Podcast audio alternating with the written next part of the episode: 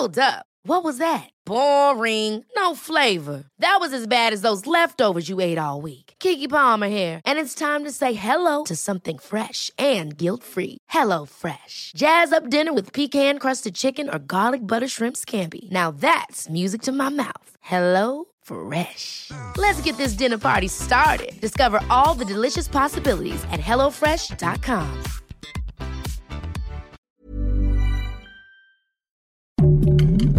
Heraldo Podcast, un lugar para tus oídos. Una imagen vale más que mil palabras y a veces con tan solo escuchar viajamos al mundo infinito de la reflexión. Esta es la imagen del día con Adela Micha.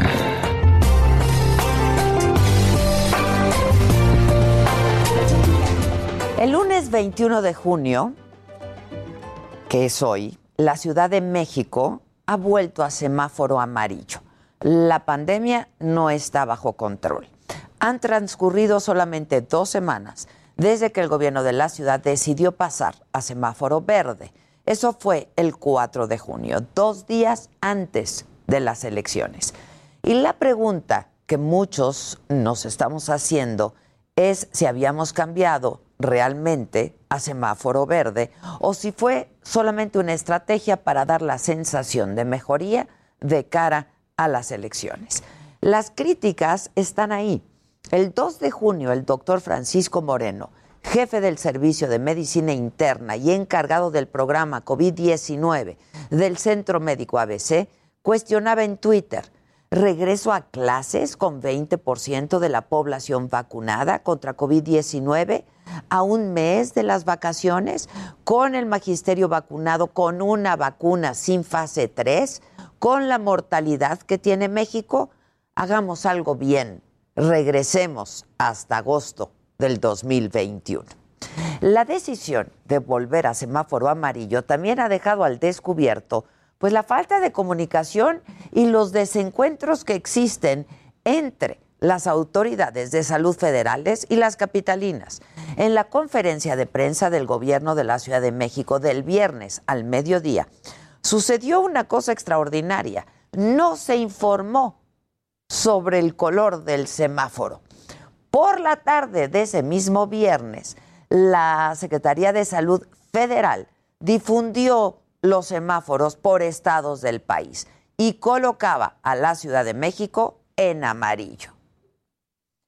La fuente que cubre al gobierno de la ciudad empezó entonces a cuestionar en el grupo de WhatsApp a los encargados de comunicación del gobierno sobre el color del semáforo y si había o no cierre de actividades. Y no fue, sino hasta la noche, pasadas las 8 de la noche, que la Ciudad de México dio a conocer el regreso a semáforo amarillo.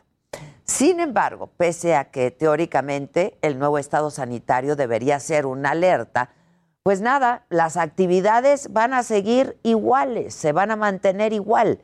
La jefa de gobierno, Claudia Sheinbaum, tuiteó la misma noche del viernes que el incremento de un punto en el semáforo no requiere un cierre de actividades. El mensaje por parte del gobierno de la ciudad es muy claro. No podemos parar. Así lo dijo Claudia Sheinbaum. Ya no podemos pues seguir cerrando actividades económicas porque eso también ha dañado mucho la economía de la ciudad, el empleo y más bien tenemos que cuidarnos entre todos y entre todas. Y en este contexto, entonces vuelve a surgir la pregunta, ¿para qué sirve el semáforo si se utiliza pues a capricho, a conveniencia? Y el desarrollo de actividades no depende de él.